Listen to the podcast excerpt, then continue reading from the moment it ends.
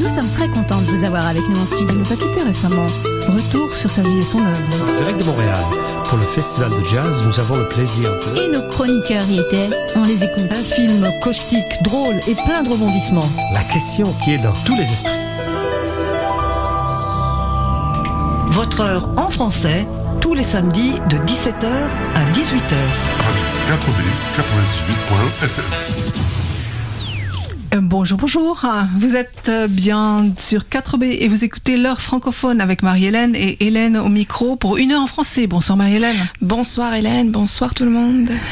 Au programme, deux interviews de, dans notre communauté francophone. Denise et Dany évoquent l'histoire de leur arrivée en Australie en 1971 et leur insertion progressive dans le nouveau pays. Et puis Fabrice Delaunay, le patron de Chouquette, partage l'histoire du succès de sa boulangerie-pâtisserie située au cœur du quartier de New Farm. À venir donc les récits de nos compatriotes français qui n'ont pas froid aux yeux. Nous vous souhaitons une excellente écoute. Et on commence tout de suite avec un peu de musique, euh, un- une chanson Ouvrez les frontières, donc en lien avec notre thème sur l'immigration. C'est une chanson de Tiken Jah Fakoly. Donc oui, euh, Eiffel, si vous avez envie de voyager un petit peu, euh, Eiffel est au cinéma pour le moment. Et euh, oui, évidemment, puisque pour le moment on peut pas voyager, on chanterait tous bien, hein, ouvrez les frontières. Alors bah oui, même en Australie, en fait, on aimerait que les frontières soient ouvertes. Hein. Donc aujourd'hui, donc pour que les frontières s'ouvrent, parlons donc euh, d'immigration. Alors aujourd'hui, en Australie, il y a beaucoup de Français. hein. On compterait 25 000 Français en Australie. Donc nous parlons ici des Français inscrits au consulat. Mais on le sait tous, puisque toi et moi, Hélène, évidemment, on est immigrantes. Euh, L'Australie, c'est un pays d'immigration. Alors on dit souvent qu'en Australie, tout le monde est un peu immigré. On dit même que donc les aborigènes auraient au départ débarqué en Australie euh, il y a 40 000, 50 000 ans, 1000 ans via les îles de l'Insulinde et de la Nouvelle-Guinée. Ben oui, et quand on pense à l'Australie, bien sûr, on pense aux Anglais. Hein. Les Anglais qui sont arrivés à la fin du XVIIIe siècle. C'est à la fin du XVIIIe siècle que la colonisation britannique commence. Comme nous le savons tous, évidemment, les premiers Européens à s'établir en Australie étaient des bagnards venus du Royaume-Uni. Et puis, dans les années 50, il y a la ruée vers l'or, évidemment, qui attire les immigrants des quatre coins du monde. Donc, un grand nombre de Britanniques, d'Irlandais, qui sont suivis par des Allemands, par des Européens et des Chinois. Mais étonnamment, ce qu'on ne sait pas toujours, c'est qu'il y a des Afghans qui étaient souvent chameliers, qui participent à la construction du centre du pays. Il y a aussi des Japonais qui contribuent à l'essor de l'industrie perlière de Brome et des Kanaks qui travaillent dans les plantations de canne à sucre du Queensland. Et puisque l'Australie était en manque de main-d'œuvre, évidemment, l'immigration était encouragée. Les migrants recevaient des subsides du gouvernement colonial australien et le gouvernement britannique payait de son côté la traversée. Et puis, de 1861 à 1913, c'est la politique de l'Australie blanche. Vous en avez certainement entendu parler, qui était définie dans la loi sur la restriction de l'immigration de 1901. Et cette politique de l'Australie blanche vise à mettre fin à l'emploi des habitants venus des îles Pacifiques comme main d'œuvre bon marché, notamment dans les plantations de canne à sucre, comme les Kanaks. Et après, après la Seconde Guerre mondiale, notamment, l'Australie se lance dans un vaste programme d'immigration selon le slogan se peupler ou périr, donc populate ou perish, qui était un slogan qui avait été formulé par Arthur Caldwell, qui était le ministre de l'immigration en 1945. Alors l'objectif de cette politique, c'était d'ouvrir les portes aux immigrants pour travailler dans les usines, sur les sentiers et peupler le pays. Les conditions à remplir étaient toutes simples, il suffisait d'être en bonne santé et d'avoir moins de 45 ans.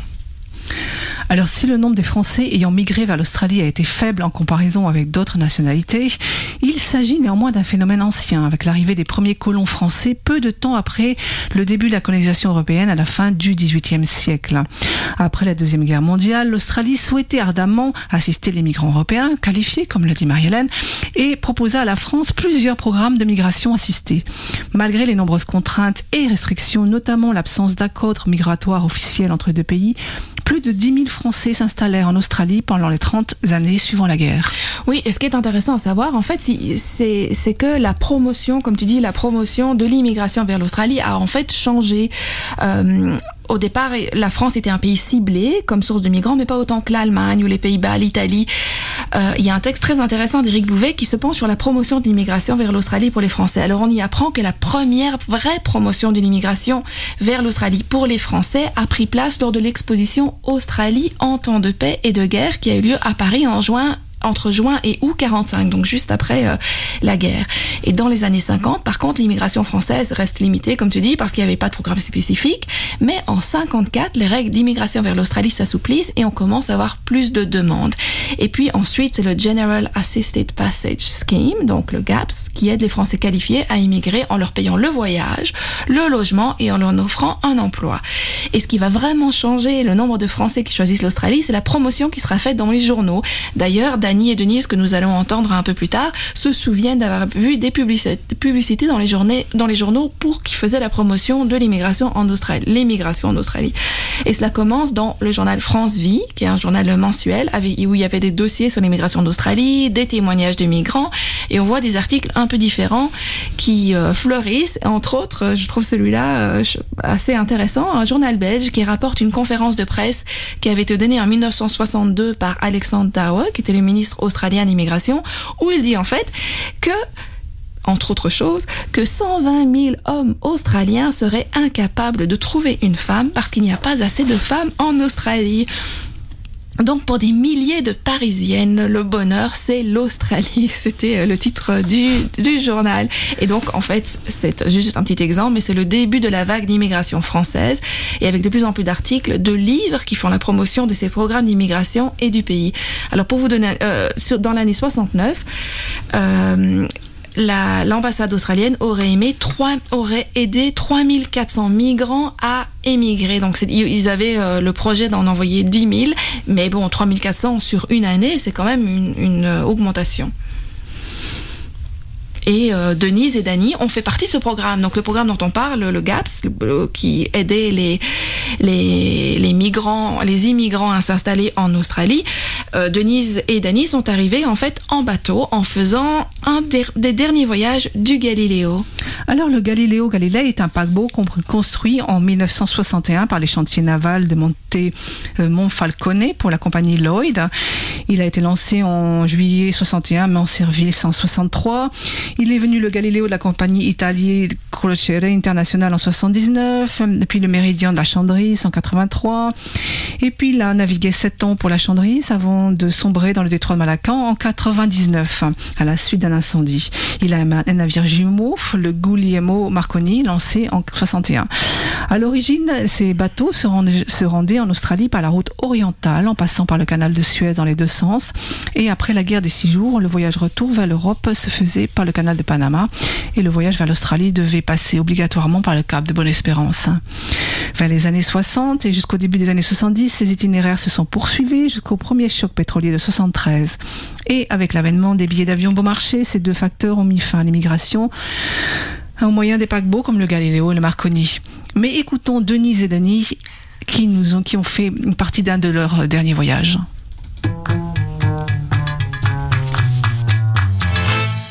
Alors, en ce bel après-midi d'automne, on est euh, sur la terrasse de la Powerhouse à Brisbane et on est en compagnie de Denise et Dani, deux Françaises installées de longue date à Brisbane que l'on a rencontrées en personne euh, après qu'elles aient fait la une de notre magazine local, euh, le Village News. Et elles vont nous raconter, ces deux dames, comment elles se sont rencontrées. Alors, Dani va nous raconter ça, n'est-ce pas? C'est en, en lisant le magazine de New Farm euh, dans le week-end que j'ai vu qu'il y avait une Française qui travaillait à Chouquette, une boulangerie-pâtisserie française. Et le lundi matin, je me suis euh, pointée là-bas, mais il n'y avait pas de Denise. Elle ne travaille pas le, lundi, elle travaille le jeudi. Donc, euh, je suis retournée le jeudi et c'est comme ça que j'ai fait la connaissance de Denise au mois de décembre.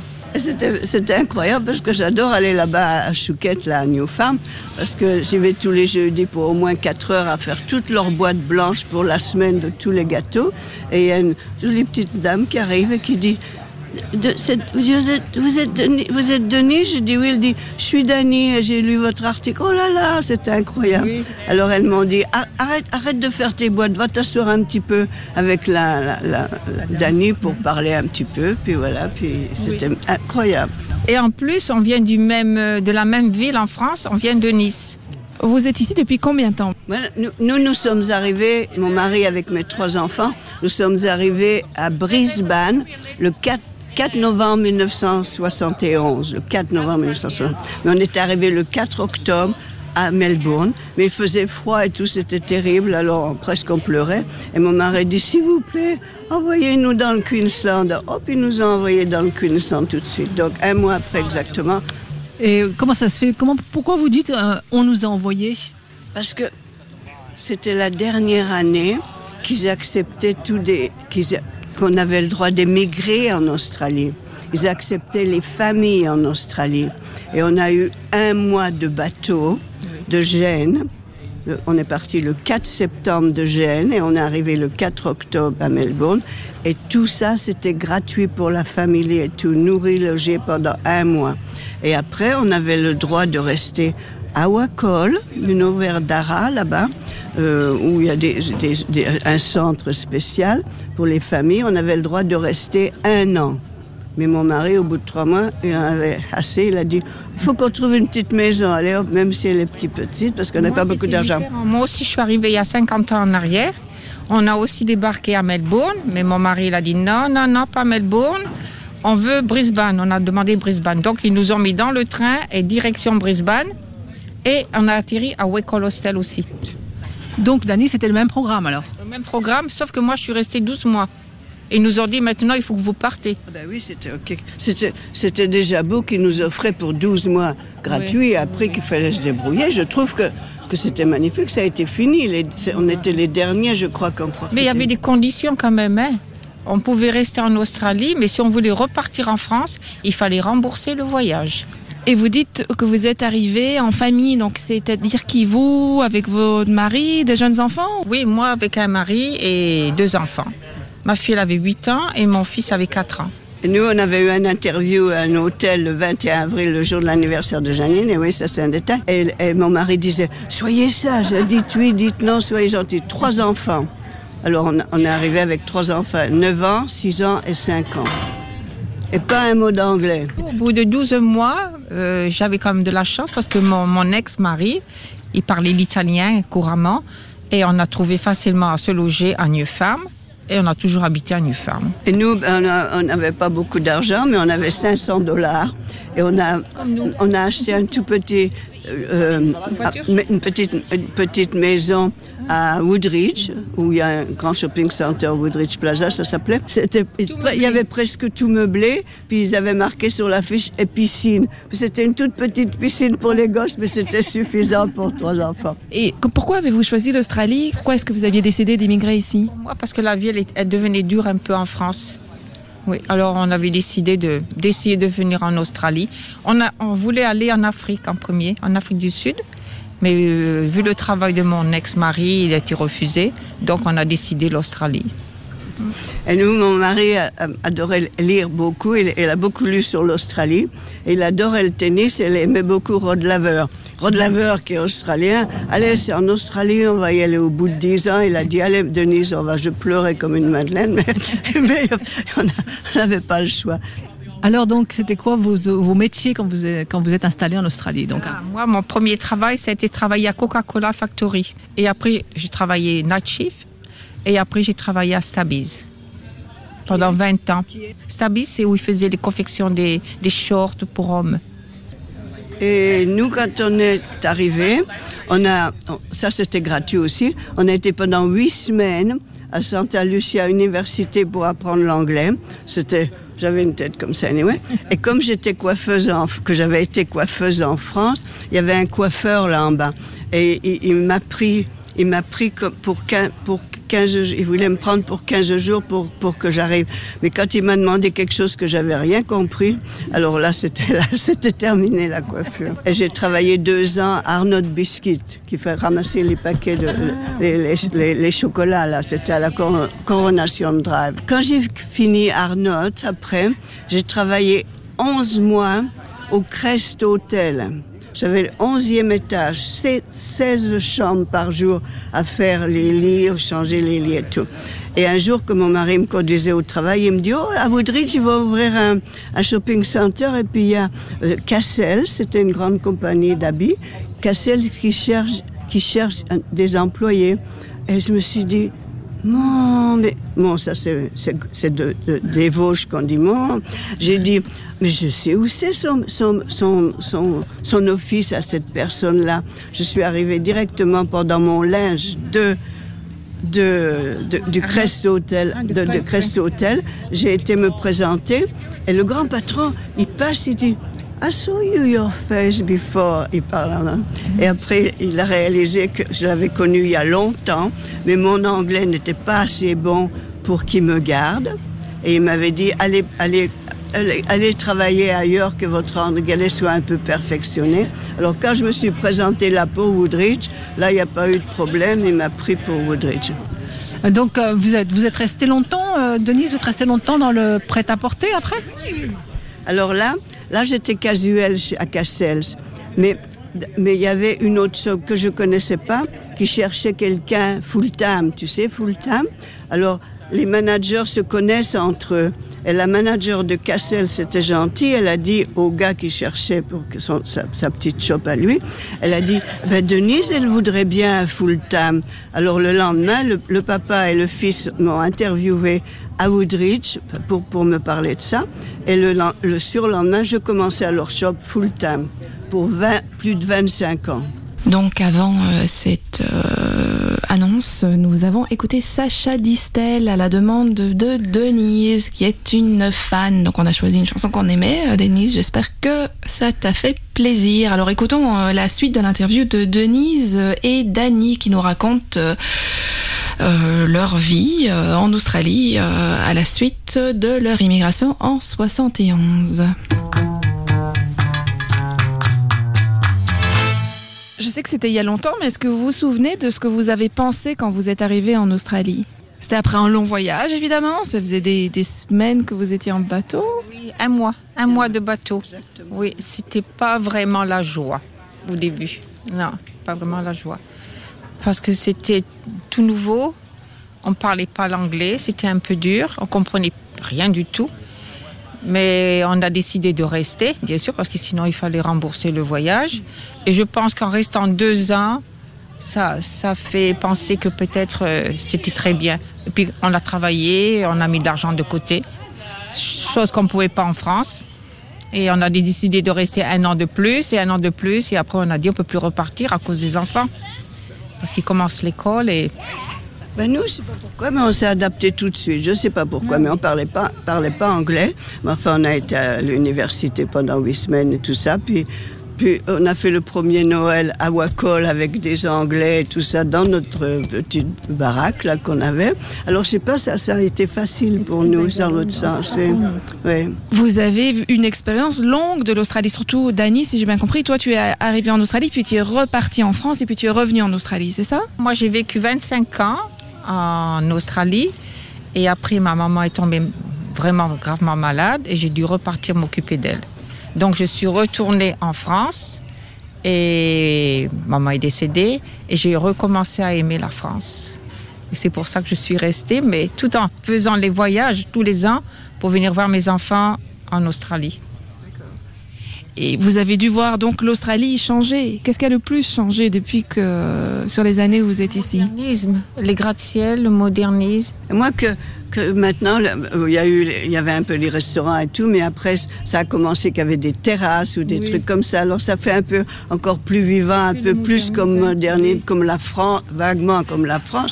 Mais nous je sais pas pourquoi on a eu de la chance que même si on connaissait des Australiens tout le monde était tellement gentil avec nous que ça nous a tout semblé facile. Parce qu'il n'y a pas de terrasse quand vous êtes arrivé Il n'y avait pas de terrasse en 1971 moi je me rappelle Non, pas. non. Les- et d'ailleurs, même les hommes, euh, nous, on n'avait pas le droit d'aller au pub. Hein. C'était que pour les hommes. Hein. Interdit les femmes. Oui, alors les terrasses, elles sont euh, suite à l'expo, l'expo qu'il y a eu à Brisbane. C'est effectivement, c'est là qu'on a, on a pratiqué effectivement ce qu'on appelait al fresco. Et euh, donc, qu'est-ce que, alors apparemment, Denise, c'est l'aspect humain des Australiens qui vous a vraiment accroché ici. Et vous, Dani, c'est quoi qui vous a accroché ici en fait hein? Euh, c'est surtout la gentillesse et le respect des gens. Euh, les gens sont moins arrogants qu'en France. Les gens sont arrogants un peu en France et les gens sont beaucoup stressés en France aussi. Ici, les gens ne sont pas stressés, comparé. Non, pas du tout. Alors, est-ce qu'il y a des choses qui vous manquent, des choses qui vous manquent de la, de la France? Bah, bah, pardon de dire ça, mais plus maintenant, parce qu'il y a quand même beaucoup de choses qui existent, même si c'est un petit peu cher des fois des choses à acheter, ben on les achète pas ou on fait comme on veut. Mais je pense que c'est triste à dire, j'aime toujours bien quand même la France, mais maintenant mon pays est, l'Australie pour sûr. j'aime bien l'Australie, mais j'aime bien quand même toujours la France. Des fois, je suis un problème s'il y a quelqu'un qui va gagner. Est-ce que tu veux que ça soit la France ou l'Australie? C'est dur, hein, choisir. Oui, oui. Ben, moi, je pense que pendant les, les dernières 25 années, les 25 ans que j'ai retourné en France, euh, quand je quitte la France pour venir en vacances ici, j'aime les deux pays. J'aime la vie en France et j'aime la vie en Australie. Et combien de fois mes amis me disent, quand est-ce que tu vas faire un choix? Et mon choix, je le fais jamais parce que je retourne toujours en France. Mais bon, cette année, ça fait 18 mois, maintenant je suis en Australie et je réalise que la, vie, elle est quand même mieux ici en Australie qu'en France. Alors merci Denise et Dani, on a passé vraiment un, un moment très très très très agréable avec vous, c'était très très très bien. Merci à vous. Et comme on l'a vu, donc émigrer, oui, les raisons de partir sont multiples, politiques, elles peuvent être économiques, elles peuvent être culturelles. Euh, c'est un phénomène dont les facteurs donc dépassent l'individu, mais cependant qui se vit, ben, on l'a senti, on le sent à l'échelle individuelle, on le sent avec ces récits. hein. Et pour explorer un petit peu ce thème de l'é- de l'émigré, d'émigrer, de façon un peu plus, on va dire, lé- on va légère, on reste dans la GFT puisque c'était léger cet entretien avec euh, Denis, Denise et Dany. Ben, je t'ai préparé quelques petites questions, Marie-Hélène. D'accord. Alors, euh, par exemple, quand je te parle d'émigrer, d'émigration, quelles seraient tes références, tes références visuelles? Tu penseras quoi? Euh, ben, euh, peut-être euh, la statue de la liberté. Oui, la Statue de la Liberté. euh, Ouais, et puis euh, évidemment tout ce qui est. bah, Aujourd'hui, euh, on a plutôt des images plus les, les, les bateaux, les gens qui. C'est pas très léger par contre, hein, mais on voit les gens qui euh, se noient parce qu'ils n'arrivent pas à passer. Exactement, oui, c'est ces images-là qui sont c'est exactement cette représentation tellement différente de la Statue de la Liberté, oui. Et c'est aussi tellement différent cette image que tu viens d'évoquer de ce que nous racontaient Denise et Dany sur ce voyage quasiment luxueux. C'était une fait. croisière euh, sur le Galiléo pour venir vers euh, ce nouveau pays, l'Australie, qui Tout était aux antipodes. C'était fascinant de les entendre parler de ça parce qu'on on imagine toujours une immigration comme un voyage difficile et puis là, elle nous raconte un mois de croisière, des escales, des fêtes sur le bateau, euh, euh, une maison offerte pendant un an. C'est euh, tout à fait différent de ce qu'on peut euh, imaginer. Oui, c'était un programme généreux. Quand je te dis euh, une chanson qui parle de l'immigration, tu penses à quoi? Ah ben là, ça par contre, il y en a beaucoup. Hein. Euh, ben, je pense par exemple à, euh, euh, ben, j'imagine, il y a les, des, des vieilles chansons là, comme Là-bas de Jean-Jacques Goldman ou ben, les, les chansons Cabrel aussi. Tu sais, Leila ou Pierre Perret là qui chantait Lily ou ben ou plus récemment, enfin récemment, c'est quand même assez vieux là, mais il y a toutes les chansons de Zebda qui parlent de, de, Oui. de l'immigration en France. Puis plus récemment, Clandestino de Manu Chao. Je pense juste aux chansons qui m'ont marqué moi. Et puis tout tout récemment, il y a la chanson Exil de Noé Préchoff, qui est une belle chanson sur euh, la situation d'un père exilé. et, qui, et si je te dis un artiste hein, ou des artistes, tu penses à quoi? Tu veux dire des artistes euh, Des artistes plastiques, de tableaux, euh, euh, des sculptures, des, des installations? Hmm, Moi, j'ai pensé tout de suite à une, tout de suite, hein, quand j'ai euh, quand j'ai pondu cette question. j'ai pensé à l'œuvre à l'œuvre de Banksy, euh, qui a été mise au pochoir sur un mur de, un mur de Calais. Tu sais, Calais, c'est la, Ah oui, la oui. ville euh, qui est au cœur de, de, de l'immigration vers la, la Grande-Bretagne, l'immigration clandestine. Et euh, donc, Banksy a, a remis au goût du jour un motif du célèbre radeau de la Méduse, qui est une toile de Théodore Géricault, et pour dénoncer l'in- l'inaction des pouvoirs publics européens face au naufrage des embarcations de migrants en Méditerranée. Donc allez voir, euh, allez rechercher ce- ce- cette image, elle est, elle est frappante. hein. Et puis si je te dis des films ah bah là, les films, on en a parlé un petit peu, il y en a plein en fait. Il y en a tellement, c'est un peu comme les livres sur, euh, sur le thème de l'immigration. Mais dans, dans les films, en fait, on n'y pense pas, mais c'est des, des, des, films comme Le Parrain ou Side Story qui parlent des, des histoires d'immigrants en fait, ou euh, euh, le film Welcome, un film français moi, qui m'a marqué avec Vincent Lindon, là, qui parle qui, d'un Turc sans papier qui veut émigrer, qui veut faire le voyage, qui veut traverser la Manche en nageant pour aller en Angleterre. Il y a bah, La promesse des frères Dardenne, enfin, il y en a tellement des films. Moi, j'ai pensé à Babel. Le Babel, le film d'Alejandro Iñárritu. Alors, euh, séparés par leur culture et leur mode de vie, c'est un quatre groupes de personnes hein, qui vont cependant connaître la même destinée, ben, l'isolement, la douleur. Et puis, quand le réalisateur a parlé de la façon dont il a choisi la titre du film, il disait c'était comme une métaphore pour le film. Chacun de nous parle de sa propre langue, différente des autres, mais nous partageons tous la même structure spirituelle. Je trouve que c'était fort. Un bon message. Bon, bien, on parlera des livres euh, sur l'immigration après le morceau choisi par Dany. Le morceau qui s'appelle Quand j'étais chanteur. Oui, Quand j'étais chanteur, une chanson de Michel Delpech. Et puis ici, c'est une, un duo, en fait. C'est euh, Michel Delpech qui chante sa chanson avec Alain Souchon. Le voilà tout de suite. Alors oui, le film Eiffel, un film euh, de Martin Bourboulou, Bourboulon, et euh, nous avons deux billets pour assister à une séance de ce film, donc à vous donner. Appelez-nous pour euh, donner votre nom, la première qui nous appelle, hein, au 32 40 86 86 pendant les morceaux ou les interviews préenregistrées, et donc deux billets pour le film Eiffel. Donc on parlait tout à l'heure euh, de livres, hein, puisqu'on a écouté euh, Dany et euh, Denise qui nous parlaient d'immigration. Donc on a parlé tout à l'heure d'œuvres d'art, de films, de musique. Et euh, Hélène m'a demandé les livres, toi Hélène, les livres d'immigration qui touchent le thème de l'immigration? Alors moi j'avais pas des livres spécifiques, mais j'avais Tahar Ben Jeloun bien sûr en tête. Hein. Ben oui, bien sûr. Donc moi bien sûr j'ai eu des, plusieurs livres dans la tête. Hein. Il y en a des milliers en fait, je pense, sans exagérer, parce que tous les thèmes qui sont liés de près ou de loin à l'immigration, euh, c'est énorme. Et je voulais juste vous parler de ceux auxquels j'ai pensé que j'ai lu et qui m'ont, enfin, deux, deux, trois qui m'ont marqué. Alors un très beau livre, euh, un livre muet en fait, c'est juste des, des, illustrations de Sean Tan, là où vont nos pères. Et si je vous en parle, c'est parce que je l'ai découvert en Europe en fait, mais je me suis rendu compte que c'était un livre australien. C'est un auteur australien, Sean Tan, et qui raconte en images euh, la venue de son père. Et c'est euh, euh ici, c'est pourquoi tant d'autres d'hommes et de femmes sont conduits à tout laisser derrière eux pour partir seuls vers un pays mystérieux. C'est un très très beau livre. Alors bien sûr, il y a Eldorado de Laurent Godet euh, un douanier italien qui part en Afrique pour essayer de comprendre d'où viennent tous les gens qui sont prêts à mourir pour venir en Europe.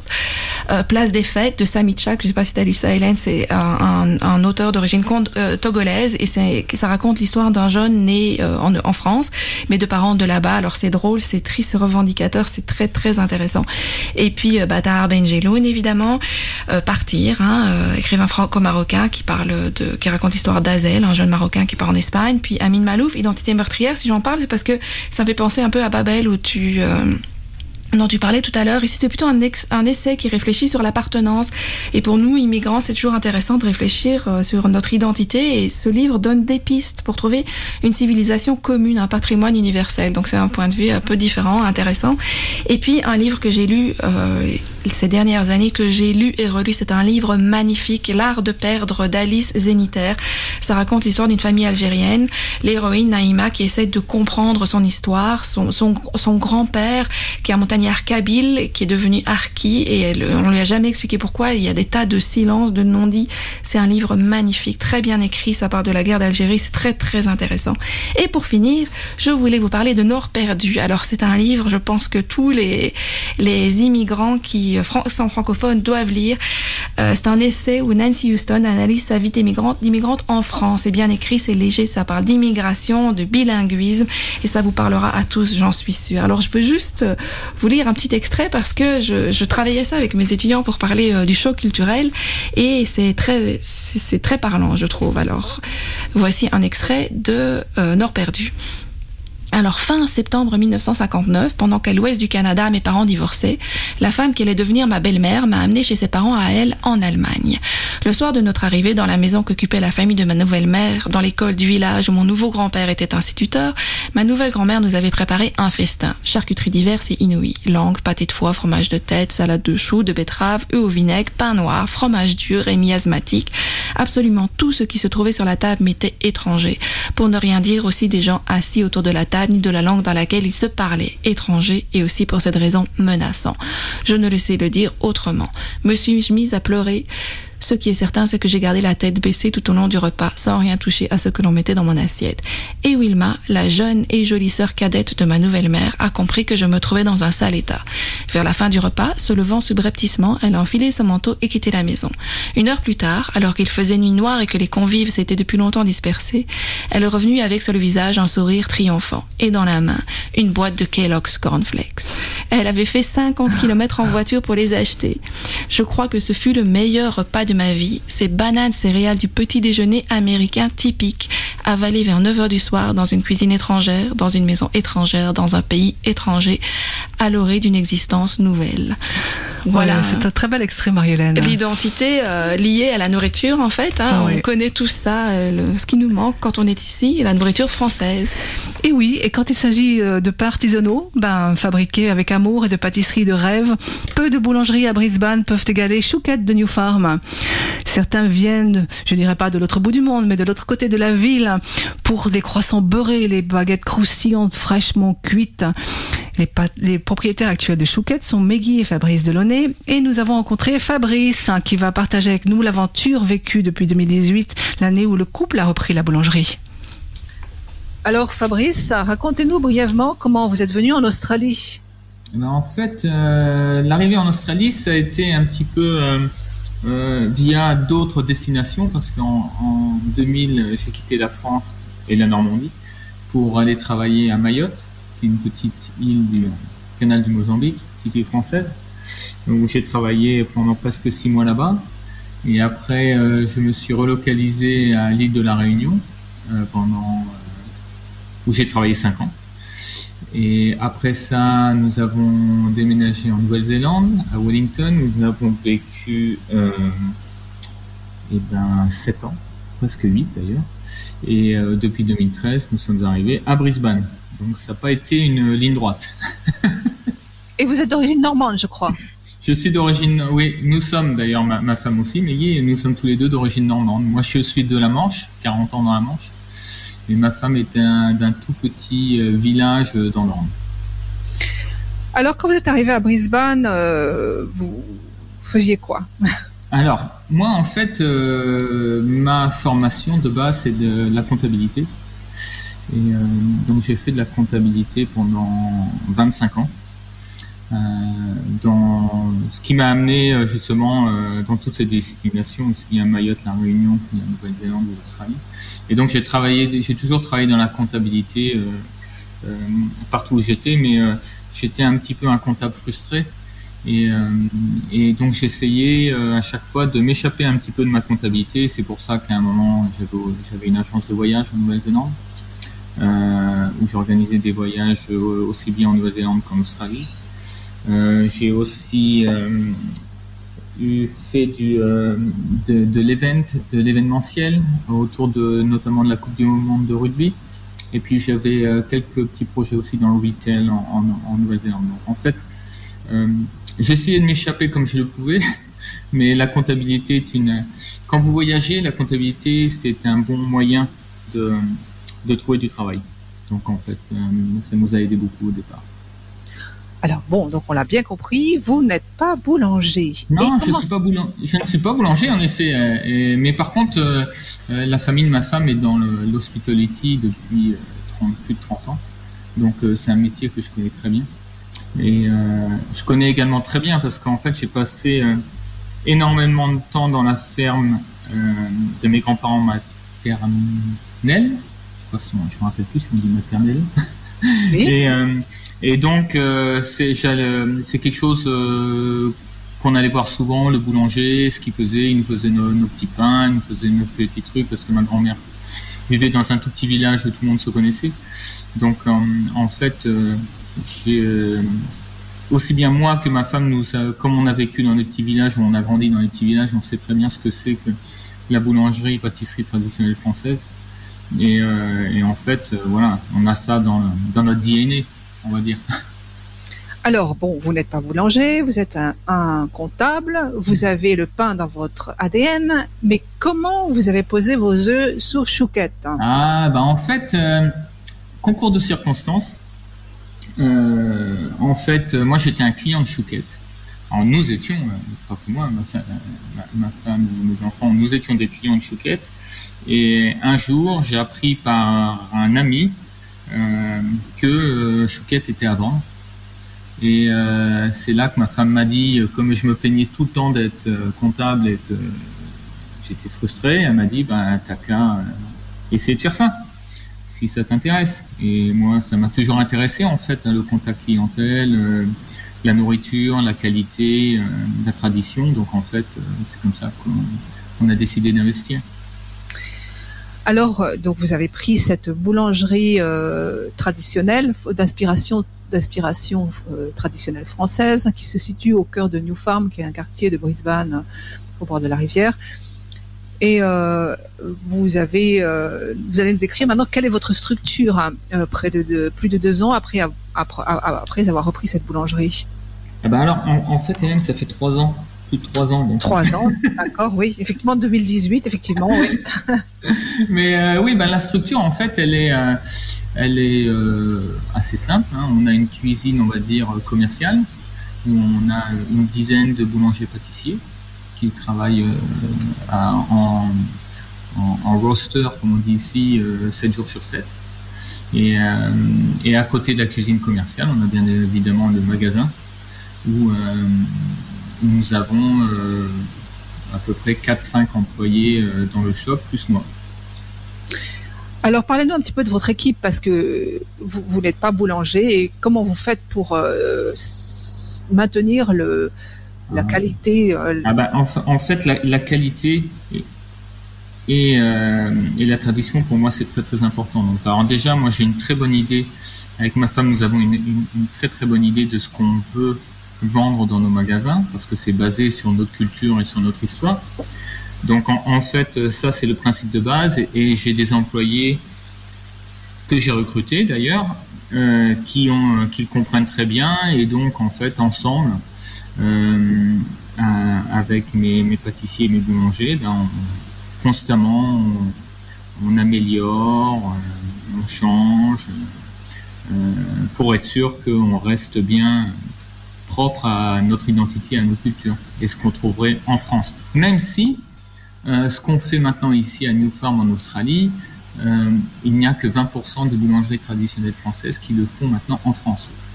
Donc, donc on, est un petit peu même euh, presque à l'avant-garde de la, boulangerie-pâtisserie traditionnelle française ici à Brisbane. Alors expliquez-nous ce que vous ce que vous venez de dire. je pensais que le, le, pain était sacré en France, hein, le pain acheté en boulangerie. Eh ben, malheureusement, malheureusement, pour des problèmes économiques et de personnel, euh, les boulangeries pâtisseries traditionnelles françaises utilisent énormément de produits congelés. Oui. Donc de produits congelés qui reçoivent euh, pré, euh, cuits préparés. Ils n'ont plus qu'à les mettre au four et puis, voilà, c'est fait. D'accord. Alors que nous, à Chouquette, nous n'utilisons aucun produit congelé à part certains ingrédients, bien sûr, euh, qui, doivent être congelés pour euh, des raisons sanitaires, mais, mais, nous, en fait, nous n'avons aucun produit pré-préparé. Euh, nous faisons tout à la main et frais dans notre cuisine. Avec les meilleurs produits. Bah, le, produit est meilleur. il faut dire aussi qu'on utilise des ingrédients qui sont les plus chers sur le marché, et notamment le, beurre de tourage qui nous sert à, fabriquer toutes les pâtisseries. Ah, les pâtisseries, non, toutes les viennoiseries et, et, euh, d'autres pâtes. Euh, il vient de Normandie, d'où je viens d'ailleurs, juste à côté de chez moi, et qui est le beurre désigné, qui est le meilleur beurre euh, au monde en termes de qualité. Donc, donc nous, notre, notre, on va dire, objectif, c'est vraiment de faire de la tradition et de faire comme ça devrait être fait. Comme on dit en anglais, we don't cut corners at Chouquette. tout est fait vraiment à la lettre comme ça devrait être fait traditionnellement. Alors donc on comprend bien que Chouquette est une euh, boulangerie-pâtisserie artisanale. Euh, il y a euh, beaucoup de boulangeries d'inspiration française à Brisbane et j'imagine que c'est ainsi que vous vous démarquez. Eh ben nous en fait oui. c'est vrai qu'il y en a beaucoup. la seule chose c'est que chaque on va dire chaque business pour pas faire de l'anglicisme mais, chaque opérateur ou chaque propriétaire a sa propre histoire. Euh, qui fait euh, qui fait l'identité de son magasin. Nous, notre identité, elle vient de notre histoire. Euh, aussi bien ma femme que moi, nous avons grandi dans des villages. Nos grands-parents étaient fermiers. Donc, moi, j'ai mon grand-père paternel qui livrait le lait dans les usines. mes grands-parents étaient maternels étaient avaient des vaches, donc faisaient des produits laitiers. Mes grands-parents nos grands-parents faisaient leur beurre. Donc en fait, tout ça, nous, c'est ce qu'on veut. Alors j'ai l'impression que il est clair que plus on vieillit et plus on peut se rapprocher un petit peu de notre enfance et de ce qu'on a oublié un petit peu. Et c'est vrai que euh, c'est ce qu'on essaie de, rapporter chez Chouquette, c'est de nous ce qu'on a connu et ce qu'on ce qu'on avait quand on était enfant et notamment euh, peut-être vous avez connu ça aussi Hélène, mais le samedi matin ou dimanche matin d'aller chercher les viennoiseries à la boulangerie qui venait juste d'être cuite. Je l'ai fait avec mon vélo, j'avais j'avais 4 ans, 5 ans. Euh, à l'époque, les parents étaient moins soucieux, on va dire, de, de, de, de, la gravité d'être à 4-5 ans sur un vélo un, dimanche sur les routes. À, 7h ou 8h. Mais c'est vrai qu'on on vivait dans des villages ou dans des petites villes où tout le monde se connaissait. Donc, euh, c'est vrai que c'était, c'était facile et c'était, on va dire qu'il y avait cette liberté qui maintenant, malheureusement, n'est plus aussi euh, présente. Mais nous, en fait, c'est ça. C'est-à-dire que, voilà, par exemple, ma femme, elle a des, souvenirs d'enfance de certains produits, comme euh, le croissant suisse, par exemple, qu'on appelle chez nous en Normandie une pâte de loup. À chaque fois qu'elle le mange, elle se dit, ah, ça me rappelle quand j'étais gamin, quand j'étais enfant. Euh, c'est le souvenir de l'enfance du goût, et le goût, vous le perdez pas. Le goût, il est là, il est quelque part dans votre, un petit coin de votre cerveau, et quand vous mangez la viennoiserie ou la pâtisserie ou le pain, vous dites ah ouais, je me rappelle, c'était exactement comme ça. Il est là pour toujours, ouais. C'est ça notre histoire et, notre euh, et, notre euh, notre manière d'être à Chouquette. C'est vraiment la, tradition et l'authenticité. On fait pas dans le, on n'est pas là pour faire du marketing ou pour vendre une expérience qu'on n'a pas vécue et qui, est là juste pour faire beau. Nous, c'est vraiment on est dans la dans la réalité et dans, dans la tradition. Alors, euh, euh, comment expliquez-vous le succès de la baguette et de la pâtisserie française? Alors, on va commencer en général, euh, dans le cœur des Français, puis après, on parlera de en Australie, à Brisbane. En fait, je crois que déjà, les Australiens sont des gens qui voyagent beaucoup et qui sont très, qui sont très attirés par la, par la France et l'Europe en général. Mais c'est vrai que par la France, ils adorent la France, les Australiens. je pense que c'est voilà aller à Paris, vont énormément sur la côte d'Azur, ils achètent des maisons en France. Nous, dans notre clientèle, c'est vrai qu'on le sent. Euh, et, donc, tout comme nous, euh, c'est vrai que bon, voilà, peut-être qu'ils ont été dans une petite boulangerie du coin, dans un petit village, dans, l'arrière-pays euh, niçois ou je sais pas où, et donc ils ont goûté à ça et en fait ils se disent ouais, ben, quand je suis à Brisbane ou à Sydney ou ailleurs, je voudrais bien retrouver la même chose parce que c'est vraiment quelque chose de particulier. Certainement, oui. Euh, être, être boulanger, c'est exercer un métier de contact. donc vous êtes, vous êtes, même si vous êtes le dirigeant de Chouquette, vous êtes comme un boulanger, puisque c'est ce métier de contact avec la ben clientèle euh, que vous faites. C'est avoir ce sens du relationnel euh, et du service. Racontez-nous un petit peu comment sont vos clients. Ah ben nous, en fait, on a une diversité de clients qui est, très élargie à, New Farm, parce que New Farm, c'est une communauté qui est assez, euh, on va dire, euh, euh, étendue.